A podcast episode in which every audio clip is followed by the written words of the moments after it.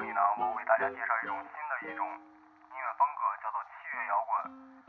除了在二十世纪五十年代末到六十年代初那段岁月里面有过短暂的辉煌之外器乐摇滚一直没有形成非常强